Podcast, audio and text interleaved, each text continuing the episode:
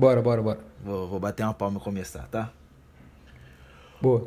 Que banho você já. Ah, não gostou da porra.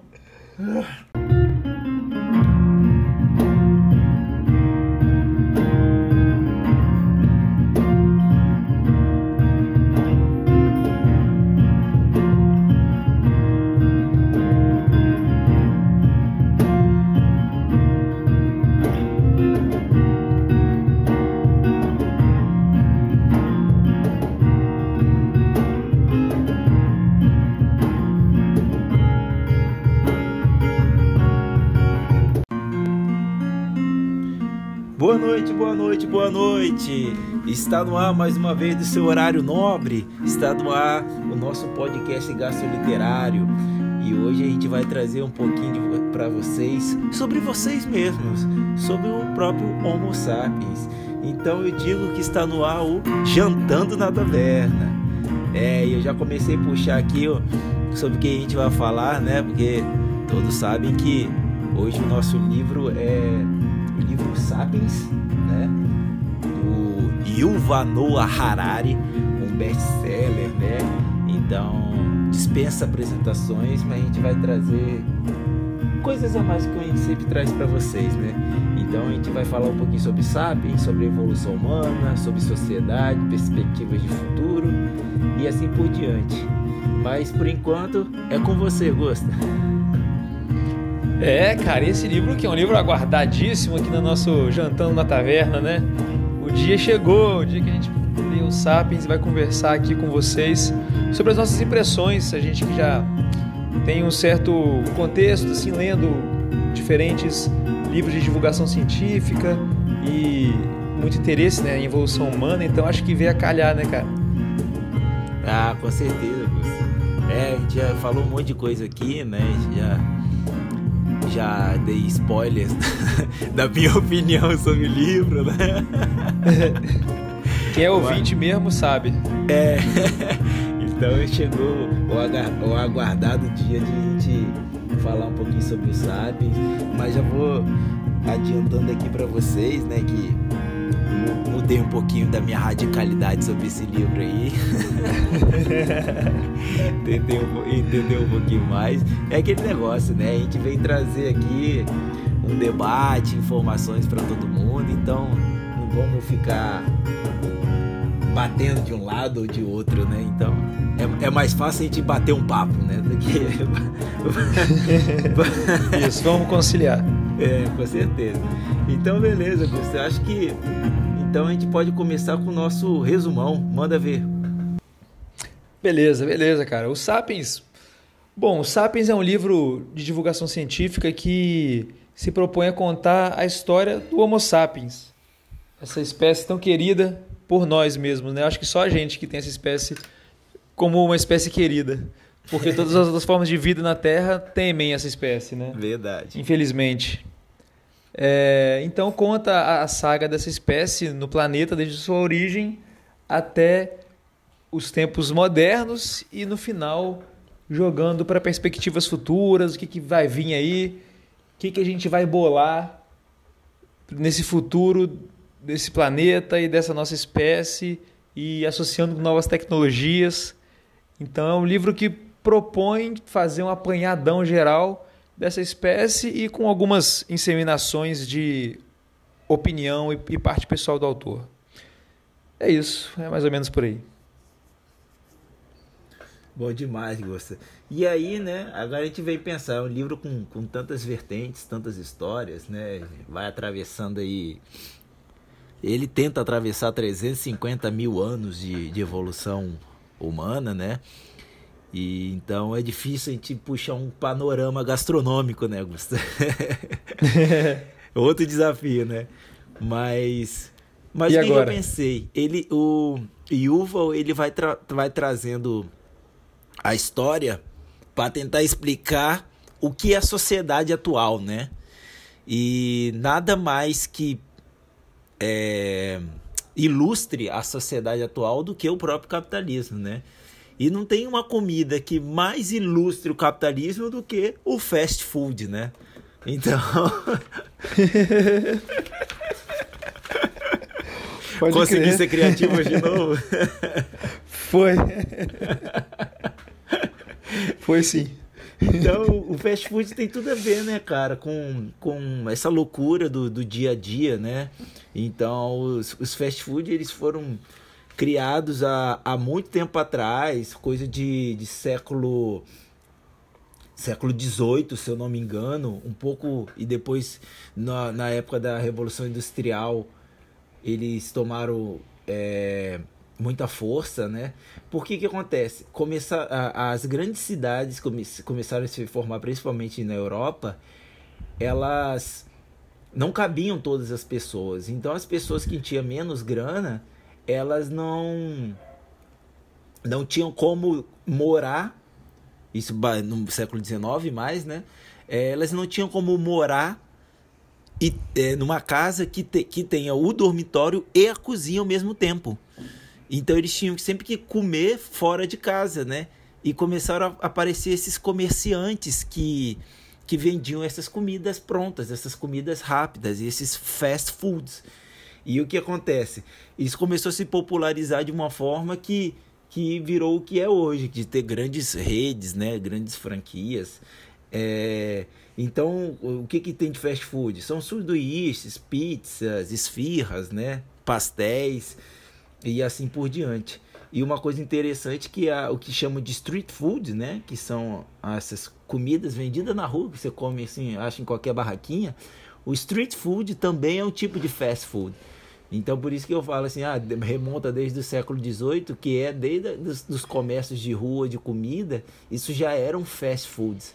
Então, ou seja, a a necessidade humana né, de viver numa, numa cidade sem uma estrutura para para que eles conseguissem viver normalmente gerou o, o, fast food então tem tudo a ver né é, e hoje em, em, dia né muita gente não cozinha eu conheço eu tenho muitos amigos que não cozinham tem pessoas que ficam na correria o dia inteiro que não tem nenhuma panela em casa sabe é tudo pedido tudo comprado na rua antes de chegar em casa então, acho que pela, pelo ritmo que a sociedade vive, o fast food tem uma, uma importância muito grande, né?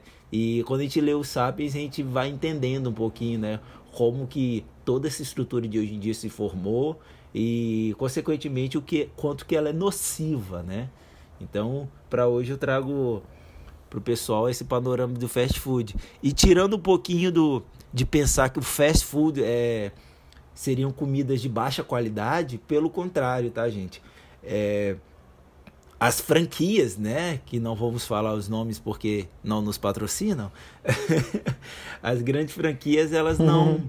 não têm essa qualidade, mas ela existem é, algumas redes, né, alguns centros de fast food que são muito bons, principalmente no, no estado de São Paulo, na cidade de São Paulo, né, existem uns locais de fast food que é os fast food vamos dizer que sim, gourmet, entre aspas, que são muito bons. Então, os fast food nos ajudam muito, vamos dizer assim.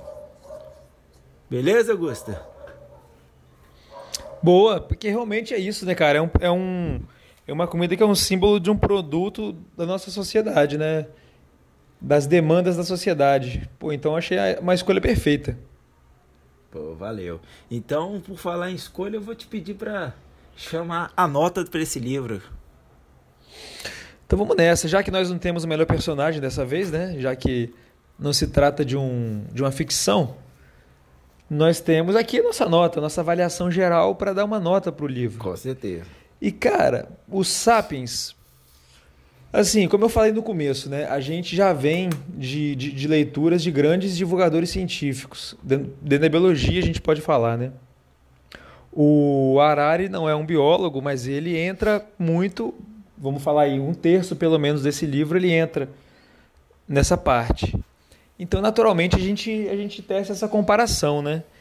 E, e, assim, eu acho que em matéria de. Primeiro, de qualidade de escrita, qualidade de texto, eu acho que ele ficou bem abaixo dos, dos que a gente conhece e que são mais famosos.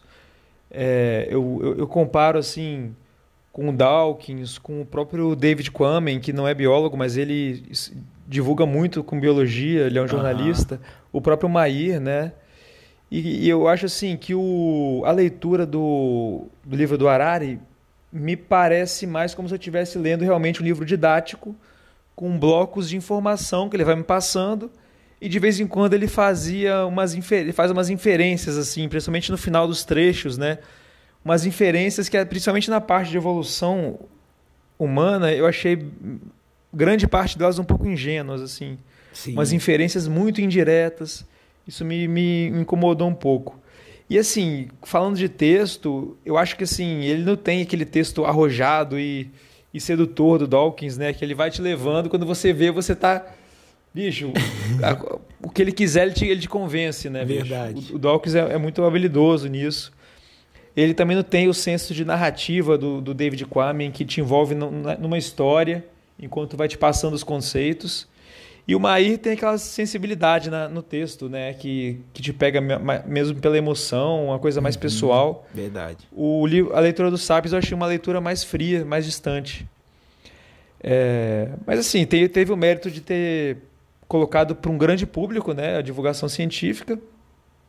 O dos, dos mais novos, ele com certeza foi o mais. É, é, com mais vendas, né? Uhum. O maior best-seller aí dos, dos últimos tempos. Mas isso eu não coloquei no PZ para dar nota do livro, não. Em relação à venda, eu não vou botar muito peso. Então, assim, pesando tudo, teve trechos que eu achei muito, muito interessantes, principalmente quando ele começa a falar de algumas coisas de, de perspectivas do futuro. Eu achei que é ali que, o, que, que é o brilho mesmo do, do livro e que, que ele traz assim mais de contribuição, uma coisa mais inovadora. E boa parte do livro achei meio arrastado, achei que ele é muito mais comprido do que precisaria ser. Também acho. Acho que ele é muito repetitivo em alguns trechos. Então eu estou entre o 3,5 e o 4, mas eu, eu, eu vou cair para o 4. Eu vou cair para o 4. Vou dar um 4 para ele pelo, pelo esforço. vou ficar no 4. Boa. é, cara, eu eu concordo com boa parte que você disse aí, ou melhor, com tudo que você disse. E acrescento e já digo que não acrescento para ser positivo. Eu entendo. É, ele fez um esforço muito grande. V vamos falar da parte boa primeiro. Ele fez um esforço muito interessante, né, de, de buscar ali evolução. Tem umas partes muito interessantes, né, que ele desmistifica o que é evolução humana, que a gente vai tratar nas análises filosóficas, gostei. Ou seja, o começo do livro, eu comecei a ficar, pô, legal esse livro, tá. Mas aí começou a ter algumas coisas que começou, eu falei, não, cara, não tem nada a ver isso que ele tá falando. E, pô, eu, eu trabalho com evolução, né? Então, eu vejo o cara afirmar algumas coisas de evolução, aquilo é tipo, me dá um arrepio na, na espinha, né? Eu comecei a ficar muito intrigado com isso, algumas questões históricas também. Eu falei, gente, eu não conheço tanto de histórica, mas de história, mas o pouco que eu sei, não dá para afirmar isso. Eu conversei com alguns amigos que são historiadores, falou, não, isso daí ele tá afirmando da cabeça dele. E então começou a ficar um declínio assim para mim. E é o que você falou, ele juntou um monte de coisa e não, não tem uma, uma sequência boa que te enrede, sabe? Parece que uhum. ele pegou toda a informação que ele podia pegar e jogou no livro, assim. É... A leitura é fácil, né? Então ele escreve bem no sentido de que a leitura é fluida, mas ela uhum. não te conquista, como você falou, né? Ela não conquista, mas acho que o pior de tudo é são as afirmações, sabe? As afirmações dele são muito perigosas e eu já vi muita gente usando esse esse livro como é, como fosse um almanaque de evolução humana, sabe? Não tem nada a ver. Já vi muita gente usar esse livro em discursos assim para afirmar coisas. E por ele ser um best-seller, infelizmente, muitas pessoas é, tratam best-seller como o best book, não o best-seller.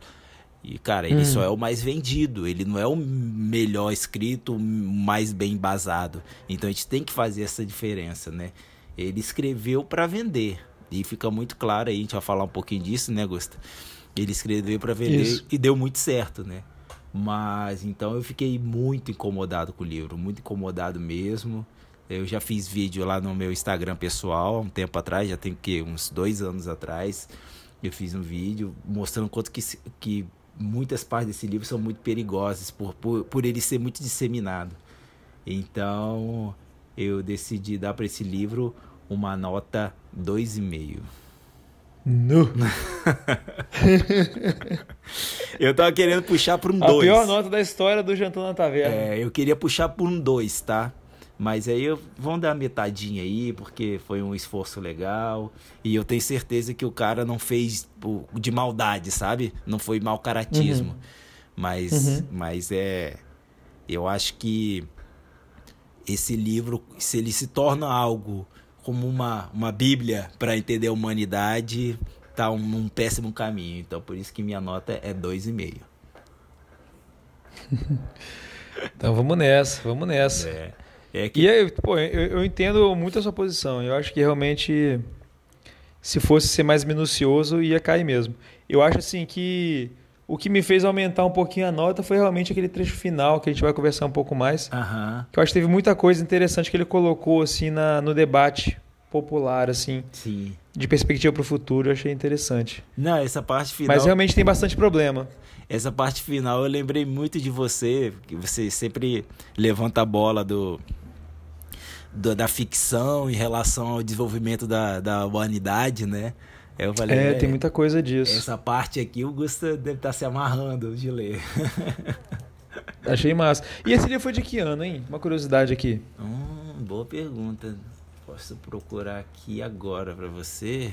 Porque essas, essas partes mesmo do final são coisas que tudo já ouvi falar. Uhum. Mas eu tô imaginando que eu ouvi falar justamente porque ele popularizou esse tipo de, de ideia. Ah, tá. Que ele não é um livro tão recente. É. Ah, entendi. Vai ser difícil encontrar, mas depois eu encontro aqui pra você. A gente fala. É, do... depois a gente encontra. É. Põe no, no Instagram pra galera. Mas é isso, cara. O Yuval é um professor, né? Ele trabalha com macro história, né? É muito legal esse, uhum. esse termo, macro história é, é, é a parte da história que tenta incluir também a parte biológica do ser humano para entender melhor. É muito, eu achei, achei muito interessante esse. Eu não, nem conhecia esse ramo da, da história e eu fiquei bem interessado. E ao mesmo tempo ele, ele também é tido como filósofo, né? Então, já que a gente está falando de filósofo, que tal a gente começar a nossa análise filosófica?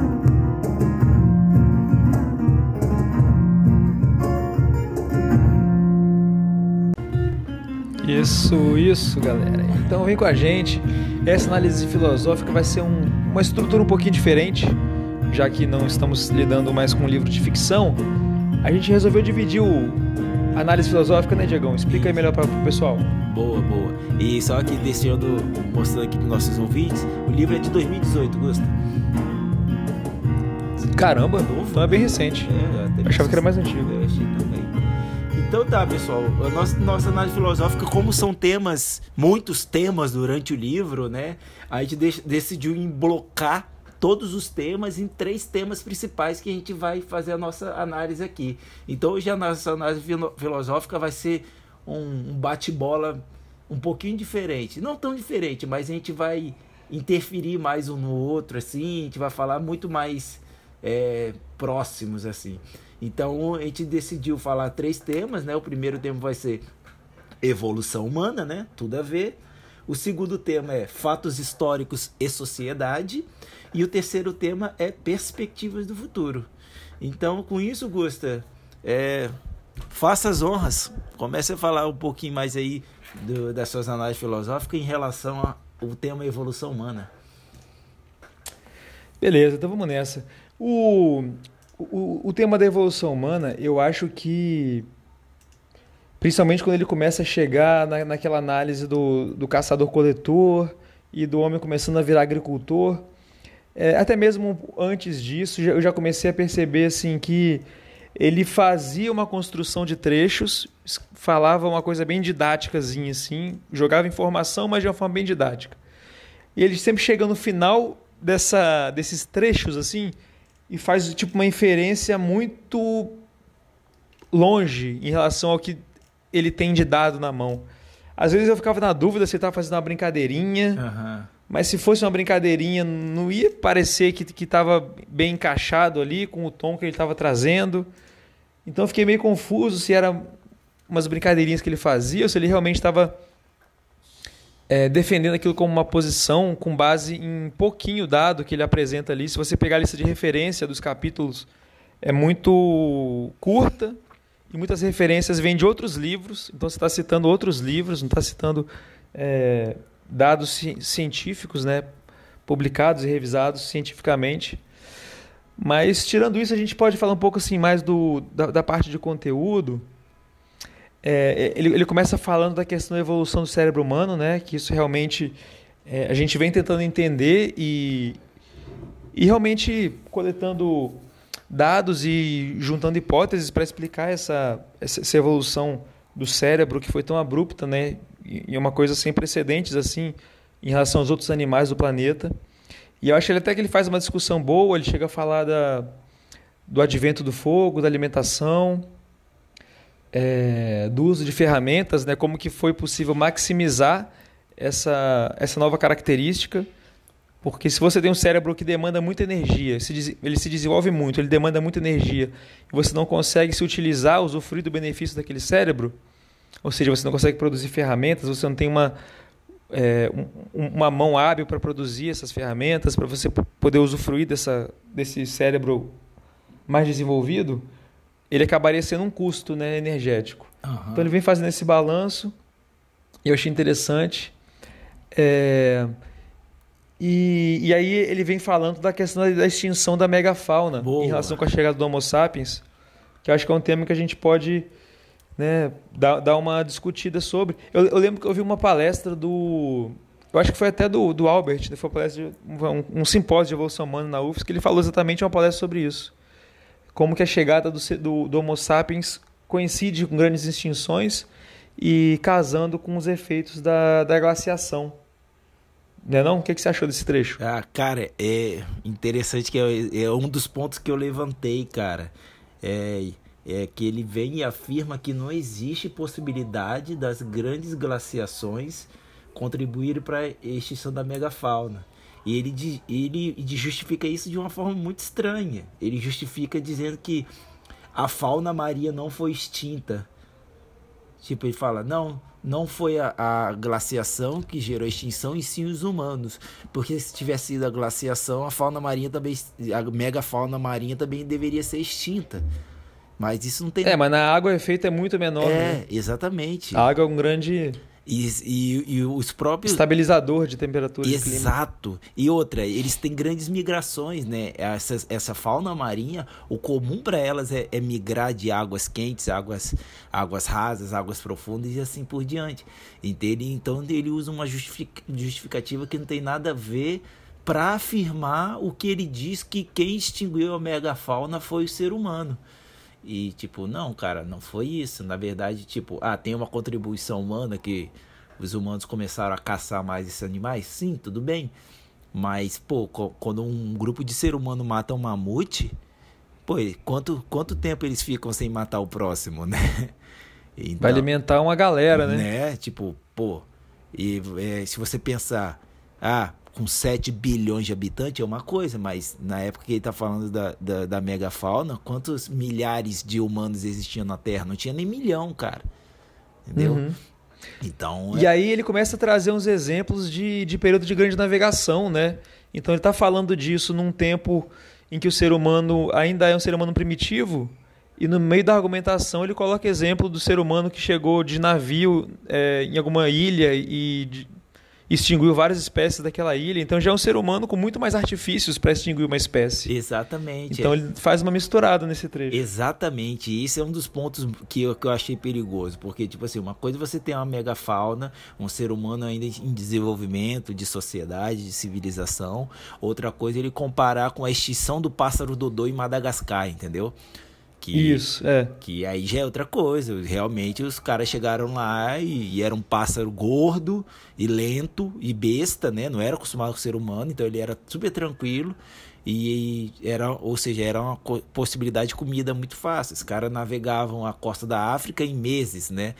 chegavam no, no, no, local onde tinha um monte de, de pássaro para comer. Eles matavam tudo, comiam e levavam boa parte deles. O mesmo aconteceu com o pássaro e elefante no, no, na Austrália e assim por diante. Então você tinha uma uhum. civilização grande, com uma necessidade muito grande, que, que, que levou esses bichos à extinção. Que, e, e outra coisa, esses bichos entraram em extinção não é porque é, não só porque mataram todos, mas porque eram populações que não eram tão grandes, né? Existem espécies que são mais sensíveis, que têm menor quantidade de população. Então, é uma conjunção de fatores, e não que o ser humano onde vai extinguir tudo. Não, não é só isso. Então... É, você está falando justamente da megafauna, né, Diegão? Que uhum. é justamente os animais que necessitam de mais energia para conseguir se manter. Exatamente. Então, são os que mais vão sofrer com uma glaciação, né? É, são os mais sensíveis, né? Uhum. É, é? Se reproduzem lentamente. Aham. Uhum. Exatamente. Você pega o mamute, ele tem coisa de entre 18 e 20 meses de gestação, imagina? é, pois é. É muito tempo, né, cara? Então, são afirmações muito. Ele faz meio que uma anacronia, né, se você ver bem. Assim. Ele pega a capacidade atual do ser humano de distinguir uma espécie e coloca lá para o ser humano primitivo. Sim, sim, sim. E isso ele faz isso em vários momentos. Eu vou trazer um, tem um momento aqui que ele, ele, ele ele bota o ser humano como se o ser humano tivesse a mesma mentalidade, sabe? O ser humano de hoje, uhum. num, num, regime capitalista, pensava no mesmo ser humano no, na época da, do, do, início da agricultura, né? Então, tipo, ele, ele fala, ah, tem um momento que ele fala assim, que a gente vai discutir melhor ali pra frente, né? Que ele afirma que o, que o ser humano, ele começou a, a, produzir e logo em seguida já começou a acumular, né? Acumular riqueza. Tipo, não, não, não, não era isso, cara. Não é esse pensamento capitalista de acúmulo de riqueza. Não, não, não era. Uhum. Ele estava acumulando, ele estava estocando porque ele não tinha comida. Então. Para sobreviver para o período frio. Né? Exatamente. E, e, até levando essa questão aí, o que estava conversando aqui, né, Gusta? Que ele fala que foi ruim o ruim o ser humano começar a agricultura, porque daí para frente ele só comia um tipo de comida e a dieta uhum. dele se tornou mal e ele começou a ficar doente. E não, na verdade é o seguinte, o ser o antes ser humano era caçador-coletor. Ele ele tudo que ele comia, ele tinha que pegar todo dia, caçar ou coletar. A partir do momento que desenvolveu a agricultura, ele tinha ele plantava, comia e também comia o que colhia. Então, se tivesse algum momento que não tinha como colher ou caçar, ele não morria de fome. O que acontecia é que ele. Era um recurso a mais, né? Exatamente, é um recurso. Então ele pôde. E cara, esse, esse, essa trecha é muito problemático, porque se você pegar para ver a lista de referências, ele se baseia em, em assim, em, dados, assim, ele se baseia em vários livros que falam sobre isso, mas livro também a gente não pode se basear em livro, porque uhum. não é revisado por pares. E, em artigo mesmo, ele se baseia num dado de que, com base em registros fósseis, eles têm um registro de mortalidade infantil maior na época em que eles eram agricultores do que quando era caçador-coletor. Mas, pô, registro fóssil a gente sabe que tem tanta variável que vai influenciar se vai ter registro fóssil ou não vai, né, cara? Que você se basear nisso é muito, é muito estranho. E Gusta, você tocou num ponto extremamente importante, porque o registro fóssil ele só acontece quando você tem uma quantidade muito grande de indivíduos numa determinada Isso. região. Então é óbvio que você vai ter mais bebês é, é, arcada de, é, ossada de bebê morto numa civilização de agricultura do que o coletor, porque o coletor é nômade. Ele vai enterrar a criança que morreu onde ele tiver. Quando você tem. E vai seguir, né? É, Não vai ficar lá. Quando você tem agrupamentos, você vai ter um local para enterrar. Então você vai. Então é muito mais fácil você encontrar do que o coletor. Então. Tipo, Exato. ele vai até contra a, próprio, a própria teoria do, do que é a formação de um fóssil, né? Então. É, isso aí, se fosse um biólogo escrevendo, jamais ia chegar nessa conclusão com base nisso. De jeito nenhum, cara. Né, cara? De jeito Ele, às vezes, não está acostumado com lidar com esse tipo de dado. É. Exatamente. Por ser historiador, não é. sei. E outra coisa que eu queria que a gente discutisse aqui, Gusta, é, é uma, uma afirmação que eu achei muito perigosa, né? Que ele afirma de uma forma muito sem coesão, indica que, indicando que o Homo sapiens direcionou a sua própria evolução. Então é tipo assim, é, a cada descoberta o Homo sapiens ele ia direcionando, como direcionasse a própria descoberta, né? Então, como o Homo sapiens fosse a espécie que ela tem o poder de desenvolver o, as próprias adaptações por meio do seu intelecto, né? E não que ele foi selecionado, eh, que a seleção contribuiu para isso, né? O que, que você acha desse, desse tipo de afirmações? Você lembra de alguma coisa no livro, de algum exemplo? É, eu acho que realmente é, ele, ele fala isso nesse momento do livro em que ele está estudando um ser humano muito primitivo. Isso é, é, é você artificializar, né? É, é, você reforçar o ser humano como algo diferente dos demais animais. E, e, e, não entender que esse intelecto, né, um pouco que vai se desenvolvendo com o tempo, é mais um subproduto da seleção natural. Então ele está fazendo parte do processo. Ele hoje, hoje em dia a gente tem nós estamos num estágio diferente do que o ser humano primitivo estava. Mas naquele momento ele estava muito mais inserido na natureza como parte, como produto da, da própria natureza. Então eu acho que, que realmente é mais um caso de, de que ele pega, de anacronia, que ele pega o ser humano atual e projeta no ser humano primitivo. É, e é uma coisa que, que eu vejo que tem uma, uma confusão muito grande no livro, é a distinção entre a adaptação e, o, e a capacidade do ser humano de mudar o meio que vive. Então a gente consegue habitar muitos locais porque a gente, por causa da nossa tecnologia, a gente consegue um lugar muito quente, a gente consegue tra transformar num lugar ameno, num lugar muito frio, a gente consegue transformar num lugar também mais ameno. Mas tipo, o ser humano tem a capacidade de mudar um deserto, né? Tipo assim, não, a partir de hoje uhum. a gente vai fazer o deserto do Saara virar uma floresta. Não, não tem como. Então existem limites, mesmo com toda a capacidade humana de mudar o meio que vive, existe limite. Tanto que a gente está vendo aí, a gente está entrando num problema climático, hídrico, um, um, problema ambiental muito grande. Porque o ser humano está mudando o meio dele do jeito que ele quer, mas o planeta não, não aguenta, né? Tudo tem um limite. Então, tipo, é, é reforçando, né? A gente não cria a nossa própria adaptação o planeta está aí, a gente tem que se adaptar a ele. Se a gente não se adaptar, a gente vai levar a nossa própria extinção, né? Então isso é. Isso não ficou claro, né? É, e tem um trecho que ele, eu acho que nessa parte que ele fala de modificação do meio, que ele fala de uma estratégia que eles usavam que era botar fogo na mata toda e depois ir recolhendo o que dava. Uhum. Cara, eu, eu não consigo imaginar como que isso pode ser fossilizado.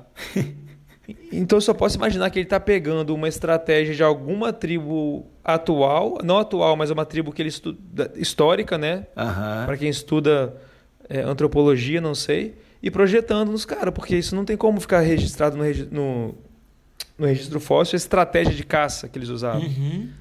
É, exatamente. Aquele... Exatamente. É exatamente isso que você falou. Existem tribos que fazem isso até hoje. Mas isso não quer dizer que ah, é uma tribo que tem. Que é a mesma coisa que se faz há milhões, há centenas de milhares de anos. É, né? Exatamente. Não tem como. Você falou tudo agora. E você tocou num ponto aí que ele se confunde em muitos momentos. Ele começa a falar. Eu achei muito legal, né, no começo, que ele mostra aí o Homo sapiens, que, que é mais uma espécie dentre as milhões, né? E as quase bilhões que existiram durante toda a vida na Terra. E ele deixa muito claro, né, que a evolução humana, ela passa por tem outros outras espécies de homo e tudo mais, que não é aquela aquela figurinha, aquela maldita figura que mostra o macaco evoluindo e virando um homem, né? Nossa, como que eu odeio aquela figura. É. Mas ele ele se perde porque em momentos ele fala que o Homo sapiens tem milhões de anos de evolução. Não, cara, não. A espécie Homo sapiens tem, tem aproximadamente 350 mil anos. Não tem isso. nem um milhão de anos, ele fala em milhões de anos. Então isso, isso é, é, é complicado, isso é uma. É um desserviço à própria ciência, né? e eu acho que você tem mais algum, algum ponto para a evolução? Eu acho que humana? em relação a esse contexto da, do humano primitivo, acho que a gente podia falar um pouco dos Neandertais, né? Da relação com os Neandertais. O que, que você acha? Boa. O que, que você tem aí para gente? Bom, ele, ele fala muito da, de como é que foi esse primeiro contato do Homo sapiens com os Neandertais, como é que teria sido né, essa interação entre as duas espécies e possíveis formas de que o Homo sapiens conseguiu sobrepujar os Neandertais. E aí um dado que aí é dado mesmo, que eu acho interessante a gente trazer para cá para conversar, é que foi dito que cerca de 1 a 4% de genes neandertais está presente na nossa espécie, indicando uma reprodução entre as duas espécies e uma, uma certa interação entre as duas. Uhum.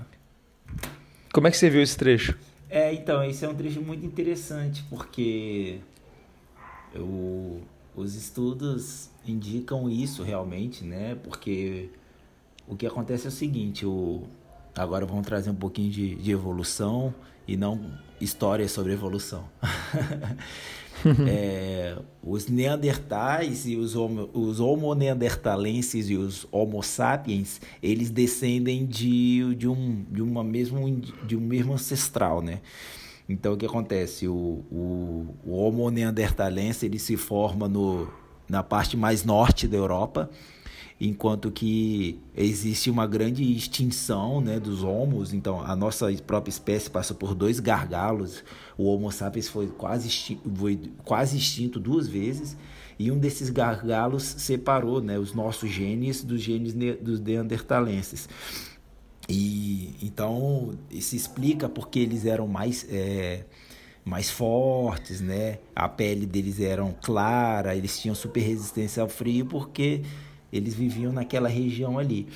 Então, esse, essa, quando a gente tem esse tipo que a gente chama de especiação alopátrica, quando existe uma barreira física entre duas populações, acaba que não existe isolamento pré-zigótico e pós-zigótico. Ou seja, é, não existe um isolamento que impeça que um homo, homo sapiens e o Homo neanderthalense se cruzem, e, e, nesse contexto dessas duas espécies, não tinha um isolamento genético, né, gênico, né, de genes, que impedisse que gerasse híbrido entre essas duas espécies. Então, o que aconteceu é que realmente existia uma troca gênica entre a nossa espécie e os neandertais, e ao contrário do que se pensava, no, no, o, o Homo sapiens não extinguiu deliberadamente o Homo neanderthalense. O que aconteceu é que as populações neandertais eles, elas começaram a se isolar em algumas áreas e começou a diminuir porque o Homo, Homo sapiens ele começou, ele se adaptava melhor ao meio, né? Que o neanderthalense eles eram mais adaptados a climas mais extremos assim. E e é muito legal isso, cara. Tipo, igual. Eu até... A gente não tem certeza se os Neandertais conseguiam falar, não, né? A gente não sabe disso ainda. Então, eu teve, tem um artigo mais recente que mostra pinturas neandertais. E então, porque eles tinham to, toda a, a possibilidade de falar igual a gente, né? Então... Eu vi uma vez que eles fizeram um estudo em relação ao, à posição do palato dos Neandertais que, que impossibilitaria a fala articulada. Articulada. Mas assim, né? ah, é, fala, palavras e tudo mais. Aham, é. E, e, eu achei interessante, eu, achei, eu acho que assim, esse 2 a 4% de gene neandertal, porque é diferente você falar que, o, por exemplo, quando fala 98% do DNA do ser humano é compartilhado com o do chimpanzé. Mas aí você está falando de DNA, incluindo aqueles genes que não são expressos. Uhum. Pelo que eu entendi, quando se fala de 2 a 4% de gene neandertal no ser humano, são genes que são expressos. Isso. Então, é uma quantidade bastante relativamente grande né, entre as duas espécies. Então, acho que essa interação é, entre as duas espécies foi bastante forte. É, é e é interessante. Claro que a gente pode imaginar que pode ter sido fruto de estupro também, né? Sim. De, de conquistas do Homo sapiens. A gente não tem como saber como é que foi essas relações. É, é existe, existe, E eu acho que eu vi que o. Posso estar viajando aqui, um, um disclaimer. Mas acho que eu vi em algum lugar que o cabelo ruivo ele, ele vem de, um, de, uma expressão genética de Neandertal. Você já viu alguma coisa assim? Sim, e, esse era o exemplo que eu ia dar. O cabelo ah. ruivo. e sabe essa minha protuberância aqui na minha testa que eu tenho? Ah. Isso também é herança Neandertal. e você tem a barba ruiva também, igual a minha. Eu né? tenho barba ruiva. Nós dois temos um pezinho é, lá. Tenho... Então, esse, essa questão de você ter, de, de ter cabelo preto e a barba ruiva é que a gente tem um gene em heterozigose de, de ruivo, sabia? E, Aham. e como eu não sabia não. é, e esse gene, ele, ele tem que, para ele ser expresso para uma pessoa ser ruiva, ele tem que ser homozigose e tem que ter outro, outros genes também em, em pleiotrópico, né? Então é, Uhum. é muito raro o ruivo, porque ele não depende só do gene ruivo, né? Ele depende também de outros genes para ser expresso. E realmente, o, essa coloração mais clara, ela vem, vem dessa dessa relação com o Neandertal. E pensar, né, cara, o a gente botou lá o Neandertal tem, botando em evolução de animais e tudo mais, evolução na- da vida na Terra, tem pouco tempo que os Neandertais foram extintos, né? Então é, é muito, muito normal como o Neandertal e o, e o Sapiens vieram de um mesmo ancestral, é muito normal a gente ter, a gente compartilhar muitos genes ainda, sacou? É, Uhum. Ainda está ainda tá, tá se consolidando o nosso genoma.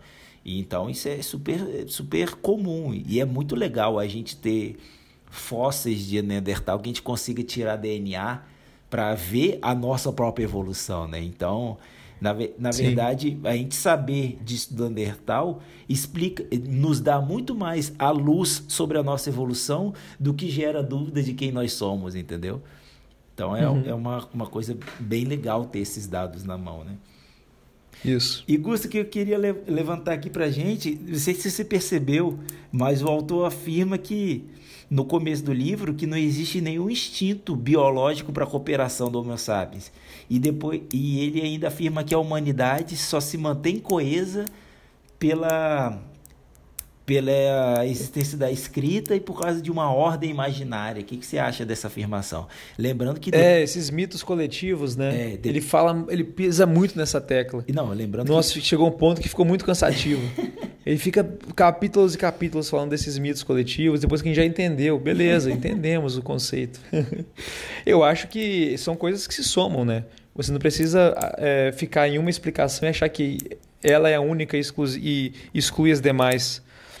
É, e você fala. Eu, eu- não estou lembrando do trecho que ele fala que, o, que, o, que a cooperação não é instintiva do ser humano. E realmente, se ele falou isso, é, é algo muito problemático, né? Eu não me lembro do trecho que ele falou isso. É, logo no começo ele fala, e o pior, depois ele começa a afirmar que o ser humano é, é cooperativo. Uai. ele se contradiz, eu fiquei, não, calma aí, eu voltei lá, porque eu anotei as páginas, né? E eu Aham. voltei lá, falei, ué, mas o cara falou que não, agora falou que é. E, tipo, isso é, é um erro muito grande, porque os grandes primatas, né, os apes, né, é, a, ba- a base de evolução deles, ancestral, é a cooperação, né? É viver em Sim, é sociedade. difícil você achar um primata que vive solitário. É, cara. Existe algum? Não, não tem. Não tem, né? Não tem. Quando você acha solitário, é que ele tá perdido. Como é que você fala que não é instintivo? é, cara, é... Não tem cabimento. Não, não tem cabimento nenhum, cara. Mas beleza, podemos fechar o tema 1? Podemos, podemos. Então, beleza. Então, agora... Eu tô baixando minha nota, hein? Acho que Vou- caiu pra 3,5. Vou- Vamos ver se ele vai vou- recuperar. Vou até o fim da análise filosófica, vamos ver quanto que fica. então, ouvintes, agora vamos pro tema 2, né? A gente já sabe aqui que spoilers rolando solto. E agora a gente vai falar sobre fatos históricos da sociedade. Eu posso começar esse, Gusta? Pode começar, porque se eu começar agora, vai desandar. É, beleza. Eu separei uma coisa aqui que tá muito. que ficou muito esquisito. Vai lá, vai, vai você. Beleza. Cara, uma coisa que que me deixou muito intrigado e eu fiquei muito revoltado, na verdade, é quando ele fala de Revolução Francesa.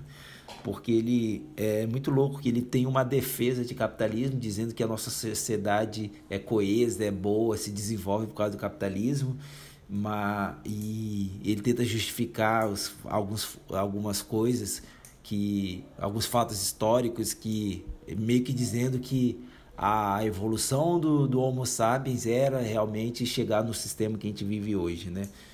Mas ao mesmo tempo é um cara que vive numa sociedade cooperativa agrícola, né? Tipo, como assim, né? Que, que, que, cara, calma aí, que está defendendo ou está indo contra o capitalismo, né? Mas tem muitas coisas que ele defende. E uma, uma distorção que ele fez que aí me pegou muito, porque eu adoro Revolução Francesa, né? Tipo, a, a base da sociedade ocidental é, é, a Revolução Francesa, né? Os conceitos de democracia recentes são da Revolução Francesa. Tudo veio, muita parte veio da Revolução Francesa. E ele fala o seguinte, é, que dos pilares da Revolução Francesa, ele diz que a burguesia que fez a Revolução Francesa por causa dos seus ideais. Sim, beleza. A burguesia é foi assim o, o pilar, né, da Revolução Francesa, os ideais bur, não os ideais burgueses, mas era a galera que tinha grana e a galera que conseguiu estudar e que tinha a parte aí do iluminismo francês e tudo mais. Mas ele diz que a burguesia queria a liberdade para ser rico e assim conquistar a igualdade de poder. Então, vamos lembrar, a Revolução Francesa é baseada em três pilares: liberdade, igualdade e fraternidade. Então, cara, quando ele fala de liberdade e igualdade, e ele esquece de falar de fraternidade, mano, ele pode distorcer do jeito que for, porque você eh, realmente era a liberdade que todos podem chegar a ser rico, todo mundo tem a liberdade de ser humano, a igualdade que todos iguais, então tipo, o nobre não é melhor do que o plebeu, o clero não é melhor que o plebeu, e a fraternidade é que são todos irmãos, que todos comungam de, de uma igualdade e liberdade. Então eu achei muito muito ruim ele, essa distorção de ele tirar a fraternidade da Revolução Francesa. O que, que você acha disso? É, eu, eu, eu acho assim, o, esses três pilares, é muito difícil você ver é, um único movimento político hoje indo pela liberdade e pela igualdade, né? A Revolução Francesa uhum. teve esse, esse caráter único. Hoje você tem a liberdade como um grande pilar da direita e a igualdade como um grande pilar da esquerda. E não necessariamente eles precisam ser excludentes, né? Uhum. A gente não precisa pensar dessa forma. Eles acabaram ficando como opostos politicamente, mais por uma consequência da, da, da, da polarização do debate do que do conceito em si dos termos. Eu, eu acho assim que em relação a, a ele falar que o capitalismo foi uma consequência natural, né, como você colocou aí, eu acho que ele acabou contando como se fosse uma linha histórica mesmo. E não é que foi, não é que era a consequência natural e o destino evolutivo do ser humano, mas simplesmente foi o que aconteceu por é, por ter sido é, o sistema econômico dos de, de, quem, de quem liderou o planeta nos últimos anos. Eu, eu vi ele botando alguns apontando algumas questões né, em relação ao capitalismo. Eu vi ele falando que é, se, é, se defendia o capitalismo como os grandes empresários eram para ser bons capitalistas, eles deveriam pegar o lucro e incentivar 100% da empresa, para aí sim gerar novos empregos e gerar mais renda e contratar cada vez mais pessoas. Mas ali ele, ele fez o, o, o, argumento de que isso raramente acontece. Uhum. De que boa parte da, dos grandes empresários não tem essa, essa proatividade como grandes capitalistas deveriam ter e acabam tendo também muitos, muitas relações com o poder e que acaba distorcendo o equilíbrio né, do mercado. Então uhum. eu, eu até vi ele fazendo umas pontuações para esse lado também. É, e é uma, é uma coisa muito louca, né? Porque, tipo assim, você pensar que o lucro da empresa tem que ser, deveria ser. Rep, é, rep, nossa, perdi, é, perdi a palavra. Mas o lucro da empresa deveria voltar para melhores condições de trabalho, desenvolver a empresa, aumentar salários, contratar mais gente. Isso é uma coisinha que tio Marx já falava, né, cara? Então. é, e, ele, e ele colocou como que... bons capitalistas deveriam fazer, né? É, então você vê como é que a diferença está na polarização, não está no, nos conceitos. É, exatamente. Então, tipo, você pega grandes pensadores que já falavam isso, até pensadores. Porque, tipo assim, é, é muito interessante que você pega o liberalismo, igual você pega liberalismo de, de Locke.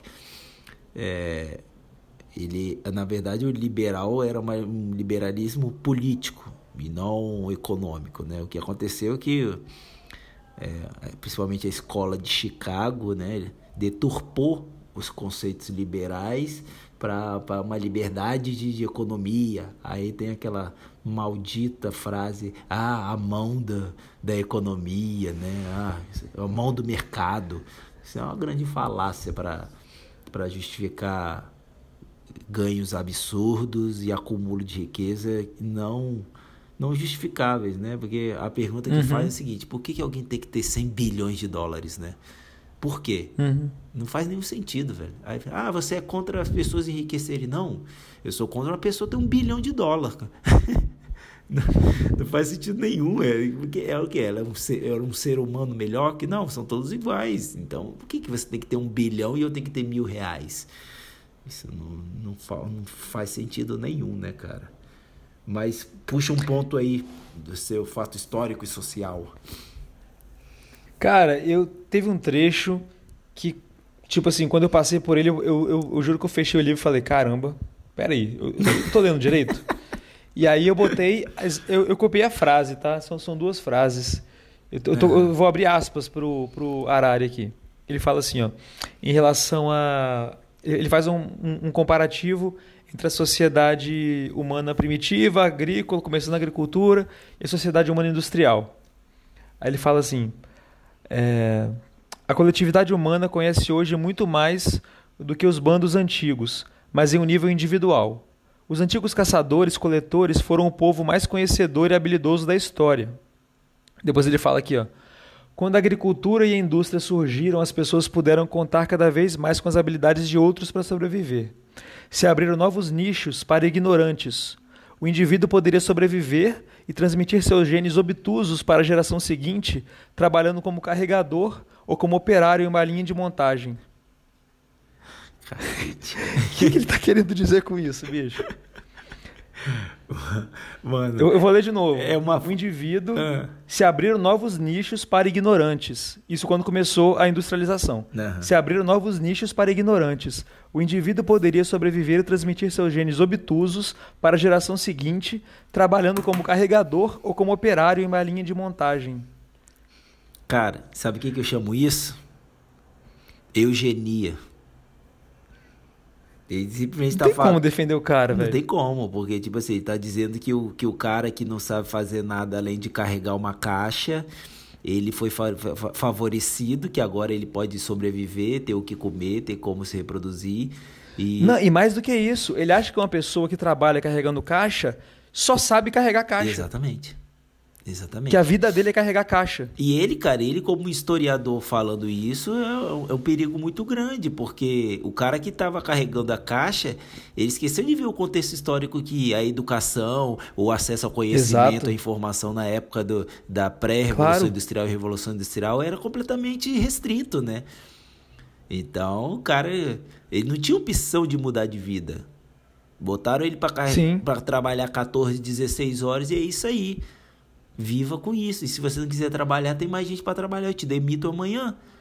Não tinha CLT, não tinha nada, não tinha nenhum tipo de estabilidade. Tipo, ah, o cara morreu de trabalhar, beleza, contrata outro. Tem um monte de gente passando uhum. fome nas ruas de Londres, nas ruas de, de, de, Manchester, de Liverpool. Véio, falando assim, porque um, um foco maiorzão foi na, da Revolução Industrial foi Inglaterra, né? Então, o cara afirmar um negócio desse é é, usar da seleção natural como de maneira eugenista, sabe? Era a mesma coisa que, bom, vamos extreme, vou botar extremo aí, era propaganda nazista, cara. Era, vamos selecionar, é, eles, eles tentavam justificar biologicamente que algum, algumas pessoas deveriam morrer porque são inúteis.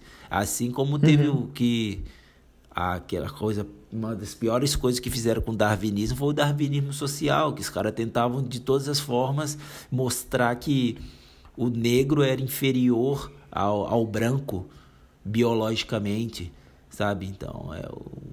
Sim. É tenso isso, né, cara? É difícil. É, né? e, e ele usa esse argumento para dizer que na época dos antigos caçadores-coletores o povo tinha mais conhecimento Cara, eu acho incrível ele usar esse argumento e imaginar que o cara que trabalha numa linha de montagem é simplesmente um cara que trabalha numa linha de montagem. Ele não pode chegar em casa e ser um artista uhum. no seu tempo livre ou gostar de estudar, de, de, de ler sobre astronomia. Não. o argumento do cara é que o cara que carrega uma caixa, ele simplesmente só sabe carregar uma caixa. eu, achei, eu achei inacreditável quando eu li isso. Não, o cara, ele tá entrando numa onda de arcadismo, né? Tipo, na época da Idade Média, teve um movimento Fugeres Urban, que era voltar para o interior, né? Sair da cidade, né? O que, que foi essa época do arcadismo? Tipo, viver na, na cidade era morrer de doença e de fome. Então, uhum. muitos começaram a migrar de volta para a agricultura, né? De ter pequenas propriedades e tudo mais. Então, as, as, cidades começaram a se esvaziar por causa disso. E, cara, mas a, a, a evolução do, do, do, Homo sapiens, é, de você ter agricultura, você ter uma civilização, você ter, tipo assim, igual ele falou, né? Você ter alguém que, que monte um equipamento para você numa fábrica e você igual eu quero um computador, eu não preciso ser especialista em computador e montar meu próprio computador, né? Eu posso comprar uhum. um computador.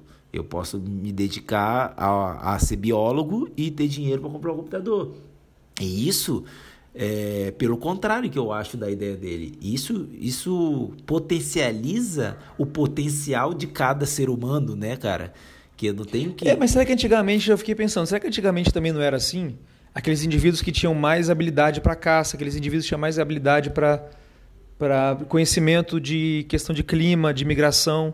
Exato. Eu não imagino que todos os indivíduos sabiam, to, tinham todos esses conhecimentos que eles necessitavam. Eles viviam em sociedade também. É, exatamente. É, quando que você vê que quando o ser humano começa a se agrupar em, em locais fí, é, físicos, né, fixos, é, uhum. Começa a desenvolver outras coisas. Tem um cara que faz o, a ferramenta, tem um cara que é agricultor, tem um cara que é, religi é da religião, né? Então, é uma coisa que você está falando aí, não, não tem como colocar que um cara que carrega a caixa, ele só sabe fazer aquilo. Meu Deus. É, é complicado demais, cara. Um outro ponto que eu queria colocar aqui para saber a sua, sua opinião, eu, ele, ele fala em relação à origem do patriarcado. Hum. E ele coloca três explicações e depois ele, ele meio que descredita as três. E eu não sei se ele conclui que não seria uma coisa natural do, dos primatas ou da espécie humana. Ele fala das três explicações. Ele diz em relação à força física, em relação à maior ambição dos machos, em relação à maior agressividade. Hum. E aí ele, ele, ele meio que lista as três, depois desacredita uma por uma e acaba um, um trecho meio sem conclusão. É. O que, que você pensa disso? É, tá, a, a questão é que se o patriarcado é inerente, eu não entendi. Se tem uma, se tem uma, uma, uma raiz natural. Não. Biológica. Não, natural não. Biológica. Não, não, não, não acho porque é, isso entra até no que a gente estava falando agora, né? Ou a questão de, de dividir tarefas, né? Igual, igual é, existem indícios de que as mulheres têm maior habilidade motora, né? De criatividade e tudo mais. Por, porque ao longo da evolução elas elas estavam mais é, relacionada a essas questões, né? Do, de cuidar do meio. Então, se a gente for pegar a evolução humana, é, as mulheres têm muito mais força e muito mais, vamos dizer assim, contribuíram muito mais para o desenvolvimento da civilização do que o próprio homem, né? Porque elas que estavam mantendo ali, tipo, é, é a agricultura, é o, o cuidado do ambiente que eles estão, é estar tá ali preocupado com, com, com a parte dos filhos, aquela comunidade, porque é, a, a, o, o, humano arcaico, eles viviam nessa comunidade, né, de um filho não é um filho só de uma pessoa, o filho da, é daquela comunidade. Então, pensando biologicamente, não, não tem justificativa. A justificativa do patriarcado ela é completamente artificial, ela é completamente imposta desde, desde das primeiras guerras entre civilizações, né? Que é essa parte aí da, da agressividade, da, da virilidade, né? Que a gente até discutiu, uhum. foi no A Mão Esquerda da Escuridão, lembra? Sim, sim. Então, então foi. Mas eu, eu, eu penso assim, cara, você, quando a gente pensa assim nessas questões comportamentais, a gente, se, a gente se compara com os outros primatas mais próximos da gente, outros mamíferos também a gente pode comparar. E claro que existem os bonobos, que eles fazem uma, uma mudança de, de, de paradigma, assim, mas na maior parte dos animais coloniais, mamíferos coloniais, e principalmente dos grandes, dos grandes primatas, nós temos uma sociedade liderada pelos machos e muito em função da força física e da agressividade. Eu acho que isso indica. Eu, o, o, Harari não entrou assim, não, não foi tão assertivo, mas eu acho que nos dá pistas de uma possível origem biológica para isso. Mas é aquela questão: uma coisa que é natural não necessariamente é moral. Uhum. E hoje nós somos uma sociedade moderna que evoluiu acima dos nossos instintos primitivos. Então a gente adapta o nosso comportamento em relação à sociedade que a gente quer melhorar, uhum. né? A gente quer melhorar a sociedade de acordo com a nossa moral atual.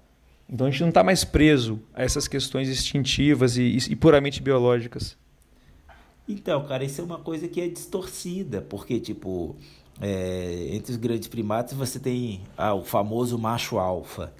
Mas o macho alfa, ele só é macho alfa por aceitação do grupo de fêmea, entendeu? Porque o que acontece é que chega um determinado momento que aquele macho alfa ele é expulso pelas fêmeas. Que ele não serve mais como, tipo assim, vamos dizer assim, ele não tem mais a, a saúde para manter aquela, aquele, aquele grupo. Então ele, ele é como se fosse eleito. E não ele que junta as fêmeas e tipo assim, ó, vocês são tudo meu, agora quem manda aqui sou eu, entendeu? É, então... não, mas ele se coloca lá pela força física, né? Até pela competição com outros machos. Isso, com outros machos, que... não com as fêmeas. Não, sim, entendeu? sim, não, claro, com os outros machos. E aí ele, ele até comenta aqui nesse livro que é, para esses machos que estão disputando a, a, a, é, o, a posse das fêmeas do grupo, e assim, isso é uma característica do, do patriarcado, né? A gente está colocando isso nos animais. É claro que não vai ser exatamente igual à nossa, mas a gente entende a origem, né? E é, era uma imposição de força, então você tem a seleção pela força, a seleção pela, pela ambição, porque aqueles machos que não tinham ambição de ser o líder do grupo, eles não eles teriam menos acesso à reprodução. E a terceira que é a força física e a violência, né? Que ele consegue se manter ali pela violência. Uhum. Depois que ele vai ficando mais velho, o, o, o, acho que o grupo percebe isso e você tem aqueles machos mais jovens que é, como é que se diz a palavra? Ele assim, vai, vai competir com aquele macho vai, e, e vai colocar ele para fora junto com o grupo, né? Que vai perceber que aquele lá já passou do tempo dele. Uhum. Mas essa é uma estrutura de patriarcado. Então. Até quando a gente fala que as fêmeas tinham importância social, você falou aí do cuidado com a prole, que era compartilhada. Isso é, é, é uma importância muito grande das fêmeas, mas acaba que também reforça essa estrutura que a gente entende hoje como patriarcado. Então, a grande diferença é o seguinte, é que tipo assim, você tem a força física dos machos brigando entre eles para ter o domínio do, do harém, vamos dizer assim. Uhum. Mas a, o que a diferença dessa sociedade dos demais animais para nossa é que as fêmeas não são subjugadas igual são subjugadas no patriarcado, entendeu? Porque igual a gente, é, exemplo, mulher ganhar menos, mulher tá em menos situação de poder, igual tipo assim, quantas mulheres fazem parte do Congresso Nacional, do Senado? Do Senado acho que não tem nem mulher senadora. Não, tem, não claro, não, tem, isso aí é uma realidade. Entendeu? Quando vai concorrer é, para presidente, tipo, cara, a Marina Silva ela é execrada de todas as formas possíveis. A Dilma ganhou porque o Lula colocou ela lá. E você vê no resto do mundo a mesma coisa. A diferença é essa. Você tem uma, uma luta entre os machos por ter acesso ao grupo e eles brigam entre eles, mas em nenhum momento as fêmeas são submissas ou subjugadas por eles. É, essa é a grande estrutura, é diminuir um ou outro e não eles estão em igualdade. É, é o, o, patriarcado fala disso, entendeu? É a questão de, de subjugar e não de de ter força física ou lutar uhum. é, por ter acesso à reprodução, né? Acho que, é, acho que essa uhum. é a uhum. grande diferença. Entendi. Então vamos lá. É, acho que uma, uma coisa que eu achei interessante aqui, que ele começa a falar algumas coisas, começa a comparar comunismo com religião, porque ele fala que se trata de características humanas pensando num sobre-humano, né? Tipo assim, a, a, utopia do comunismo seria algo sobre-humano, que isso nunca vai acontecer. Ele começa a pegar várias vertentes assim, começa a botar tudo que tudo isso equivale à religião. É, o que que você acha? Tipo assim, cap, vamos botar capitalismo, comunismo e espiritismo estão tudo no mesmo saco para você? Cara, não, não tem como botar tudo no mesmo saco, né? Que é você simplificar demais a, a coisa. Mas, eu, cara, eu, eu, não sei se é porque ele repetiu tantas vezes, mas eu acabei entrando nessa onda, assim, de que realmente a gente tem algumas coisas que a gente. Qual é o termo que ele usa para isso? Ah, cara, não lembro. Que é. Eu anotei aqui, eu tenho que achar aqui. Mas. Deixa eu ver se eu consigo achar rapidamente.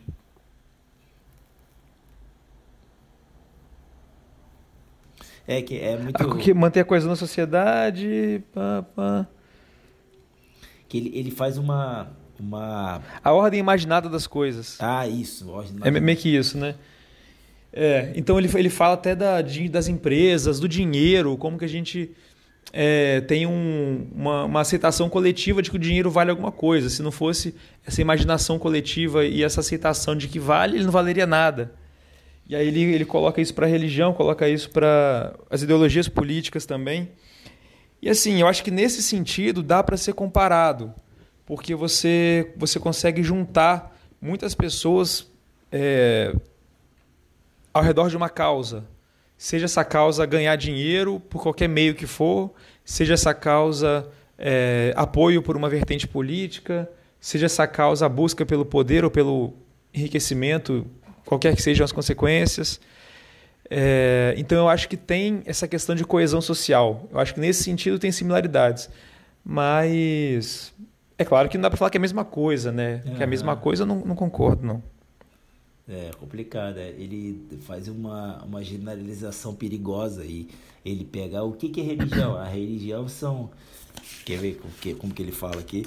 Ele fala que a religião se trata de características humanas e aí, por se tratar de características humanas que acreditam em algo que ele fala que é sobre-humano, né? Tipo assim, uma utopia é algo sobre-humano. Ele, aí ele joga tudo no mesmo balaio.